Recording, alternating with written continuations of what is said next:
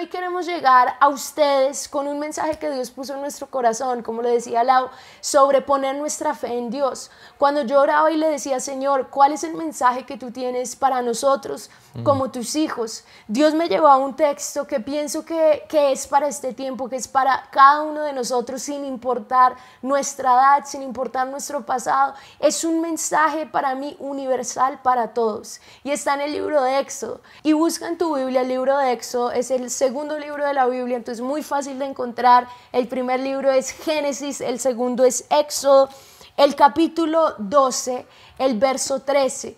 Dice así, voy a leer el, el, verso y luego explico un poquito el contexto de la situación para entender un poquito lo que estaba sucediendo en ese momento.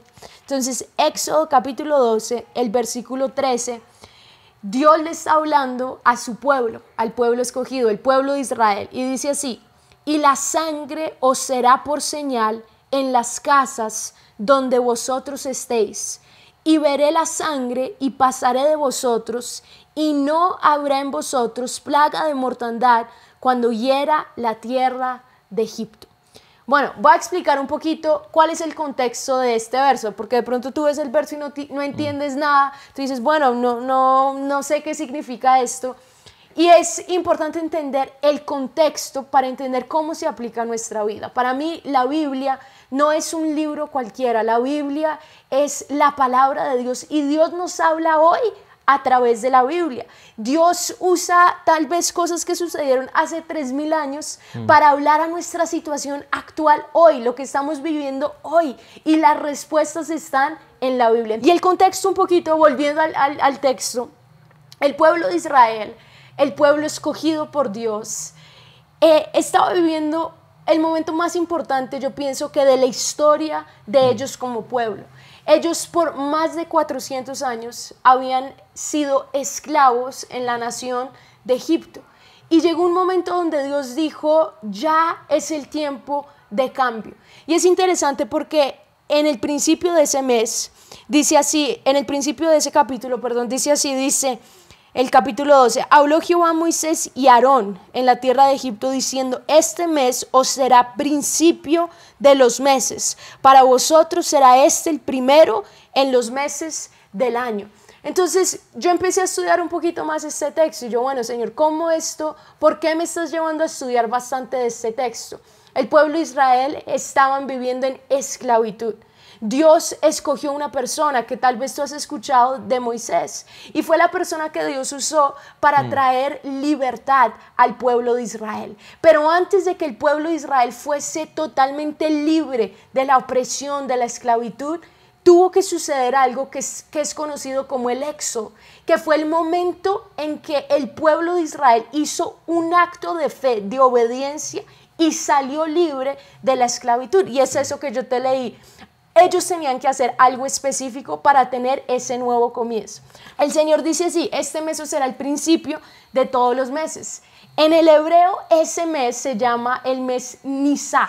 Aquí aprenden un poquito de hebreo y todo. Y ese, esa palabra de Nisa tiene tres significados. El primero es recomienzo. El segundo es renacimiento. Y el tercero es comienzo. Simplemente eso. Y el Señor le habla y le dice, solamente cuando vivan este éxodo, esta Pascua, van a tener estas tres cosas. Un recomienzo, un renacimiento y un comienzo. Y es interesante que ellos, el pueblo de Israel, estaba en las casas. Dios hizo el milagro mientras que ellos estaban en las casas. Cuando yo estaba orando, el Señor me dijo, esta es la palabra que yo quiero traer a todos los que están hoy conectados, a todos somos uno, a todo MCI, que Dios va a hacer algo nuevo. ¿Dónde? En nuestras casas. ¿Dónde va a empezar lo nuevo? En nuestras casas. Entonces no es casualidad que tú estás en este momento, no lo veas, ay, estoy encerrado, no puedo mm. salir, porque Dios está usando este tiempo que tú estás en tu casa para traer tres cosas. que Recomienzo. Hay muchos que habían comenzado en algún momento. Hay muchos que en algún momento habían tenido alguna experiencia con Dios, mm. pero en este tiempo se han distanciado y Dios les quiere dar que un recomienzo. Pero no se queda ahí, Dios les quiere dar un renacimiento. Y para mí eso va a lo que es nacer de nuevo, conocer a Dios verdaderamente. Y lo último dice simplemente un comienzo. Un comienzo es cuando no hay un pasado, es cuando Dios cierra un libro. Ni siquiera te estoy diciendo se está cerrando un capítulo, sino te estoy diciendo se está cerrando un libro y Dios está empezando un libro nuevo pero tenía que suceder algo para que vivieran ese comienzo. Yo te quiero decir, Dios tiene un comienzo para ti, o un recomienzo, o un renacimiento. Y Dios lo tenía preparado para sus hijos. Y yo te quiero decir algo, nosotros somos sus hijos. Nosotros somos ese pueblo escogido. Y Dios nos quiere dar ese nuevo comienzo, ese nuevo nacimiento y ese comienzo a lo que Él tiene para nosotros. Pero es necesario que yo haga algo. El pueblo de Israel, entonces Dios les dijo, miren, yo les quiero dar el comienzo, mm. pero es necesario que hagan algo. Yo vengo y siento esto de parte de Dios. El mensaje que yo tengo para ustedes, que Dios tiene para ustedes es hoy en sus casas, ahí en las salas de sus casas, Dios les quiere dar un nuevo comienzo. Dios los quiere sacar de la opresión, Dios los quiere mm. sacar de la depresión, Dios los quiere sacar de la confusión, Dios los quiere sacar del temor, pero es necesario que hagamos algo. El pueblo de Israel estaba en sus casas pero ellos tenían que hacer algo. ¿Qué tenían que hacer? Era muy sencillo. El Señor les dijo, cada padre de familia, o sea, el jefe de la casa, en este voy a, dar un ejemplo, si fuese nuestra familia, ¿quién sería el jefe de la casa? Obviamente yo, no mentiras, Lau es el jefe de la casa. Sabía, sabía Lau es el jefe de la casa. viniendo. no mentiras, Lau es el jefe de la casa, el sacerdote. Él tenía que tomar un cordero en esa época, ahora es diferente y yo les voy a explicar por qué, pero en esa época él tenía que tomar un cordero y el cordero no podía estar ni enfermo, no, podría, no podía estar con defecto, tenía que estar totalmente sano. Y tenía que, en un momento dado, él lo tenía que tomar en el día 10 específicamente y en el día 14, Dios fue muy específico, el padre de familia tenía que sacrificar ese cordero y tenía que colocar la sangre de ese cordero en un recipiente y poner la sangre en la puerta mm, mm. de la casa. Por eso leímos, ahora ustedes van a entender un poquito el verso que leímos. Y la sangre, ¿a cuál sangre se refería? A esa sangre que el padre de familia había tomado. Y esa sangre os será por señal en las casas donde vosotros estéis. Y veré la sangre y pasaré de vosotros y no habrá en vosotros plaga de mortandad cuando hiera la tierra de Egipto. Bueno, yo tengo buenas noticias para ti. Mm. La noticia es que tú no tienes que buscar un cordero, no tienes que ir al mercado. Bueno, ¿quién me vende un cordero eh, totalmente sano? No. ¿Por qué? Porque cuando tú empiezas a leer la Biblia, hay una verdad tan que la, para mí es la verdad más mm. importante de todas. Cuando tú lees en verdad lo que Jesús hizo, Jesús, el Hijo de Dios, el Hijo que Dios Padre mandó a este mundo para tomar nuestro lugar. Hay varios ejemplos en la Biblia que nos muestra que Jesús es ese Cordero. Cuando Juan el Bautista por primera vez vio a Jesús, sus primeras palabras fue, he aquí el Cordero de Dios que quita el pecado del mundo. El profeta Isaías, cuando tuvo la visión de lo que Dios, de lo que Jesús haría por nosotros, él dice así, dice, angustiado él y afligido, no abrió su boca como cordero. Fue llevado al matadero y como oveja de sus trasquiladores, enmudeció y no abrió su boca. Mm. El apóstol Pedro ya después de que Jesús había muerto y había resucitado, en primera de Pedro capítulo 1 verso 18 dice así, sabiendo que fuisteis rescatado de vuestra vana manera de vivir, la cual recibisteis de vuestros padres, no con cosas corruptibles como oro o plata, sino con la sangre preciosa de Cristo. Y miren lo que dice aquí, como de un cordero sin mancha y sin contaminación. Entonces, ¿qué tengo que hacer hoy? Yo tengo, yo les voy a decir muy sencillo, tú tienes que tener fe, no fe en cualquier mm. cosa, sino fe en que Jesús es ese cordero. Hoy estamos bajo otro tipo de opresión. Hoy tal vez no nos encontramos como el pueblo de Israel literalmente como esclavos, pero muchos sí están viviendo como esclavos de algún vicio, como esclavos de la depresión, como esclavos de un mal más grande que ese coronavirus. A una hora del temor aún del temor. Y para mí el peor mal de todos es el pecado, porque cuando uno le abre la puerta al pecado, uno se vuelve un esclavo al pecado. Y yo he conocido muchas personas que me dicen, eh, pastora, yo lucho con este pecado, lucho con la pornografía, lucho con el vicio a la droga y siento que no puedo salir. Quiero salir, pero no puedo. Son esclavos a esto. Yo te quiero decir que hoy en tu casa, donde estás ahí sentado, Dios se quiere hacer libre. Dios, Él ya conquistó, pero tú tienes que mirar a ese cordero, no un cordero cualquiera, mirar a ese cordero, el Hijo de Dios, que dice, como dijo el apóstol Pedro, sin mancha, sin contaminación, Él ya fue sacrificado. No es algo que tú tienes que hacer, tú no tienes que literal tomar un cordero, ya fue hecho. Esa es la gran verdad que yo te quiero decir. El sacrificio ya fue hecho. Mm. ¿Tú cómo activas esto? ¿Cómo tú pones eso en, tus, en la puerta de tu casa?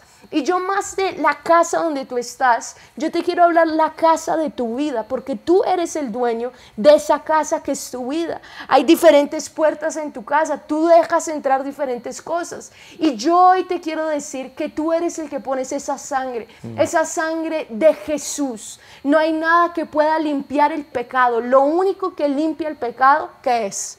La, sangre la sangre de Jesús. Y esa sangre real. Y esa sangre cuando tú pones tu fe en ese cordero y dices, Jesús, yo creo que tú fuiste ese cordero. Mm. Ahora es interesante algo porque yo, bueno, Lau sabe y me ha visto que yo he venido estudiando mucho, un poco como la historia de lo que sucedió en ese momento.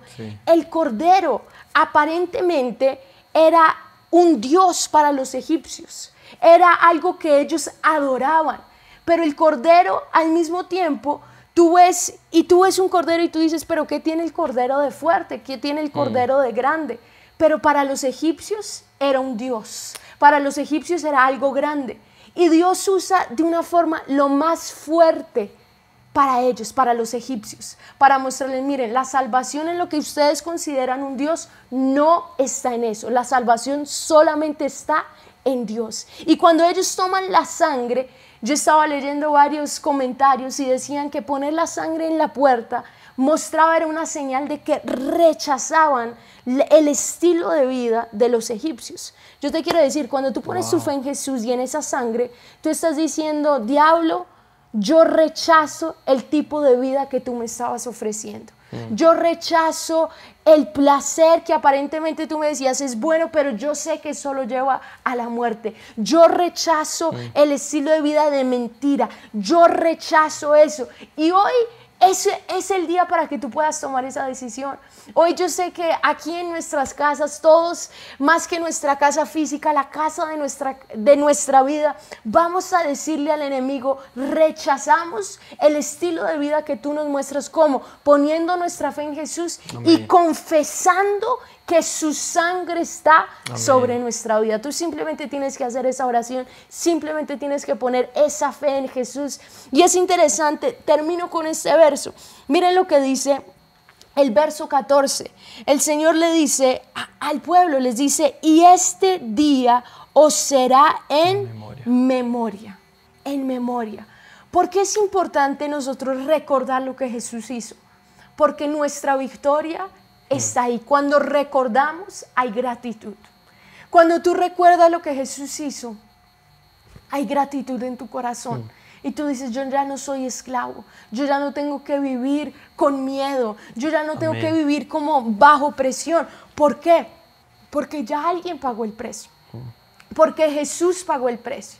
Hoy Dios te quiere dar estas tres cosas. Un recomienzo, que tal vez tú comenzaste pero la fallaste yo hace poco empezamos, eh, yo tuve como la, la, meta de hacer un desafío de ejercicio, ¿sí o no?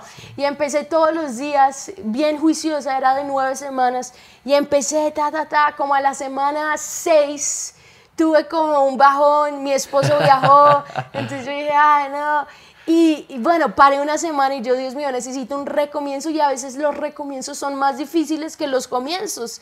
Y yo siento que a veces sucede eso como cuando conocemos a, al Señor.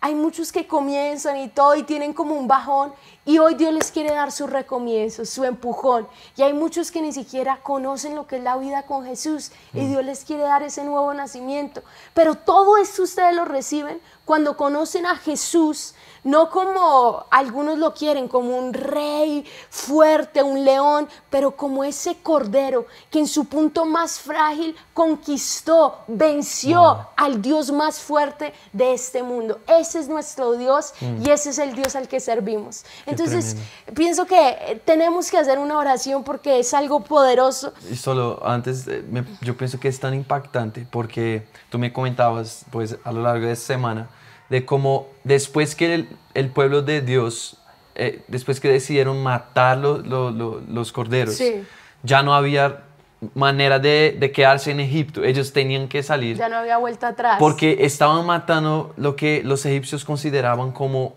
lo más sagrado, lo más importante, el símbolo de, de, divino para ellos era el cordero. Entonces cuando ellos matan y, así también nosotros hoy no matamos un cordero, pero hacemos la oración de recibir el sacrificio de Jesús por nosotros, que se entregó como cordero. Y cuando hacemos eso, es también tú tomas esa decisión de ya no volver atrás, sino entregarte completamente para vivir una nueva vida. Y cuando pones esa sangre de Jesús en tu vida, así como ellos pusieron la sangre del cordero en las puertas, es declarando, ya no quiero volver a esa vida de, de, pecado, de mi pasado. Quiero vivir algo completamente nuevo. No hay, no, hay, no hay regreso.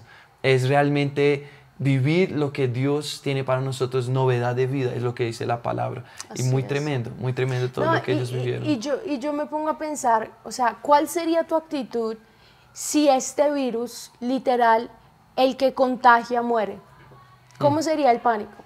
Porque este virus, o sea, sí, estamos viendo cosas, pero, pero no es un virus mortal donde uno dice, bueno, el que el si lo coge, Dios mío, tiene que... No, mm. él tiene que prevenir y todo eso, pero vemos que, que hay un, un, decreto más sobre las personas más vulnerables. Gracias a Dios, muchas se han recuperado. Muchas se han recuperado, pero mi pregunta es, ¿cuál sería mi actitud si este virus fuera algo mortal? O sea, si estuviera frente a la muerte, literal. Frente a la muerte. Y yo te digo, o sea, aunque no lo sea o aunque sí lo sea, nosotros tenemos que estar preparados en cualquier momento. Y mi pregunta es, ¿estás preparado? ¿De verdad tienes esa vida nueva, esa vida eterna que solamente Jesús da? Eh, y, y dentro de eso, C.S. Lewis dijo algo muy impactante para mí.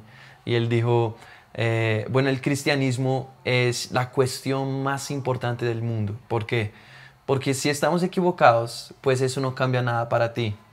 Pero si el cristianismo es cierto y es verdadero, entonces tu única esperanza es rendir tu vida a Jesús. Y si no lo haces, puedes estar perdiendo toda la vida pensando que estás conquistando tu vida aquí. Entonces, eso es eso, es una verdad. Sobrenatural. Y no esperes a que sea muy tarde, porque en verdad lo que Jesús ofrece es libertad. Es eso lo mm. que le ofrece libertad.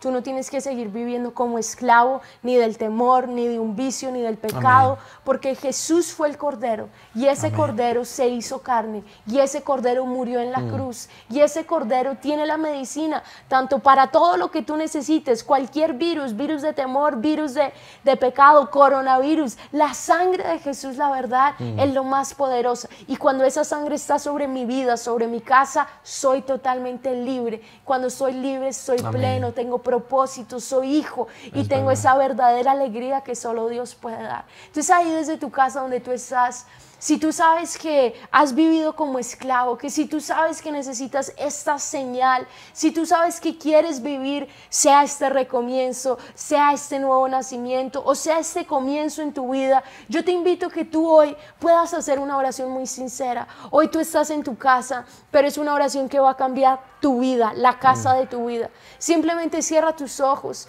ahí donde estás y haz esta oración conmigo. Dice, Señor Jesús.